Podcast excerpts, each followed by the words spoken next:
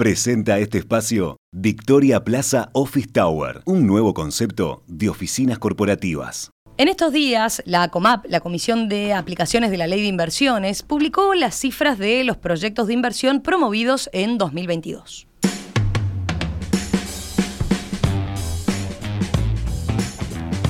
Estas cifras mostraron la mayor cantidad de proyectos recomendados en la última década que sumaron un volumen total de casi 1.200 millones de dólares.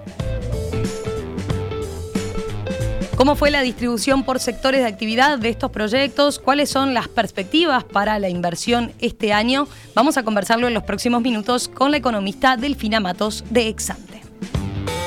Delfina, ¿qué tal? Buen día, ¿cómo estás? Bien, ¿vos? Bien, todo bien. Bueno, Delfina, eh, ¿qué, evaluación general hacen en Exante de eh, estos datos de, proyectos promovidos que se conocieron esta semana?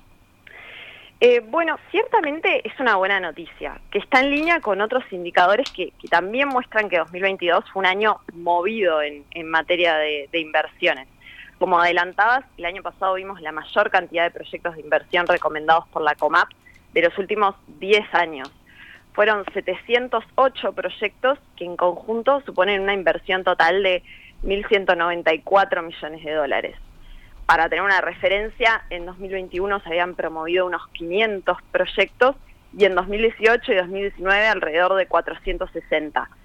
Sin embargo, vale notar que, estuvimos bastante por debajo de los 850 proyectos que se promovieron en promedio por año entre 2010 y 2012, que fueron los años pico de, este régimen.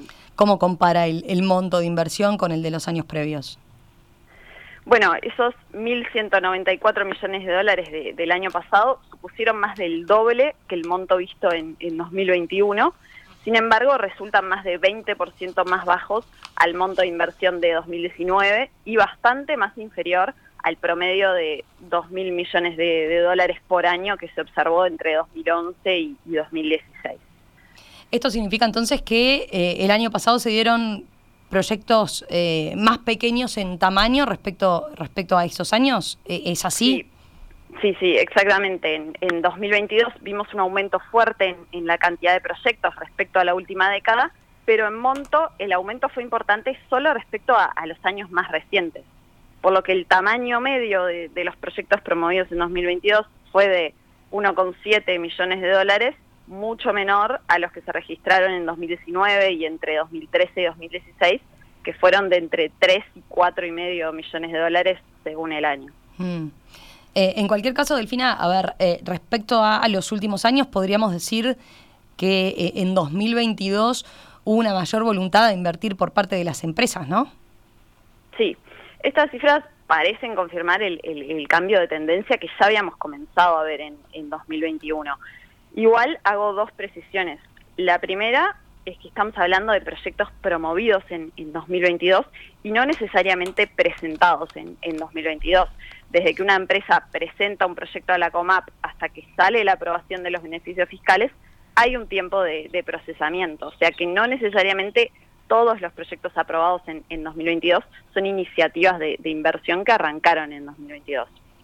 Y la segunda precisión, que es bastante más importante, es que la inversión que pasa por la COMAP es solo una porción de todos los proyectos de inversión que se ejecutan en el país. Para tener una idea, como dijimos, los proyectos aprobados por la COMAP en 2022 totalizaron 1.194 millones de dólares, mientras que en Exante estimamos que el año pasado la inversión total en, activos fijos fue entre 13.000 y 14.000 millones de dólares. Con esto quiero remarcar que mirando las cifras de la COMAP estamos observando solo una porción de toda la inversión de la economía, pero tampoco quiero desmerecer la señal y, en definitiva otros datos como la cantidad de proyectos de vivienda promovida, la cantidad de proyectos de, construcción de gran dimensión económica que aplican a, otro régimen promocional específico, la cantidad de importaciones de bienes de capital y los propios datos de, inversión total que publica trimestralmente el, Banco Central con las cuentas nacionales, están todos marcando que, 2022 fue un buen año en, materia de inversión.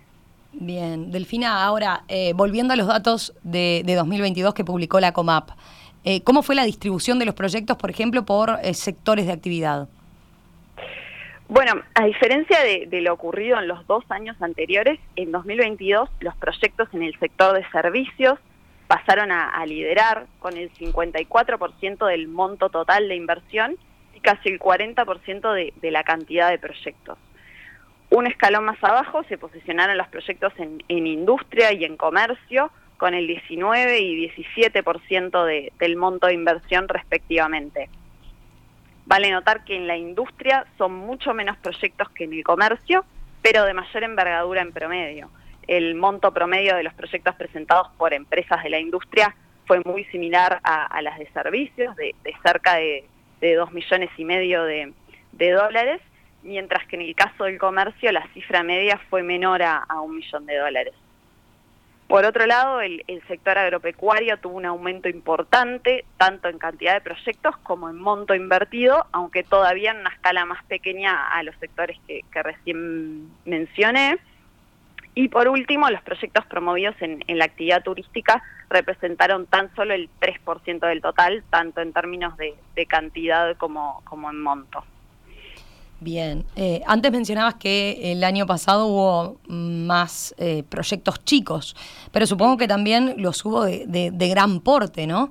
Eh, ¿Cuáles fueron y a qué tipo de, inversiones refieren los más importantes, los más destacados? Sí, la, realidad es que hay una gran diversidad de, características entre proyectos y por lo tanto también en el, en el monto invertido. En 2022 el proyecto más grande fue por un total de unos 180 millones de dólares mientras que en el otro extremo hubo proyectos por menos de 10 mil dólares. El más grande, por gran margen, ese de, 180 millones de dólares, correspondió al, fideicomiso de UTE para cerrar el anillo eléctrico de Uruguay a través de una línea de alta tensión que unirá Tacahuarembó con Salto, proyecto que, ya se adjudicó a, una empresa china y, que va a insumir varios años.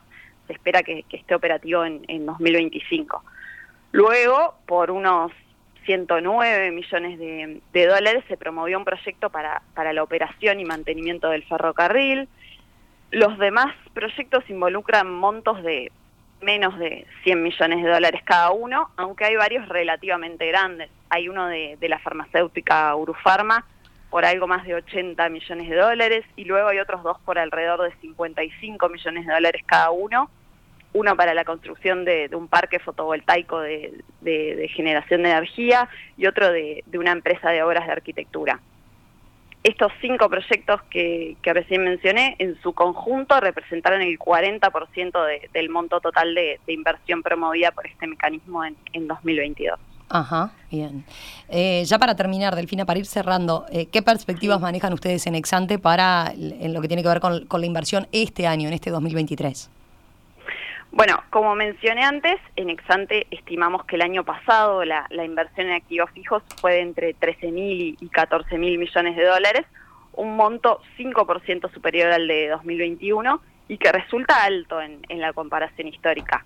Una contribución muy importante del proyecto de, UPM, de obras de infraestructuras como el ferrocarril central, obras viales y de líneas de comunicación y también de construcción residencial.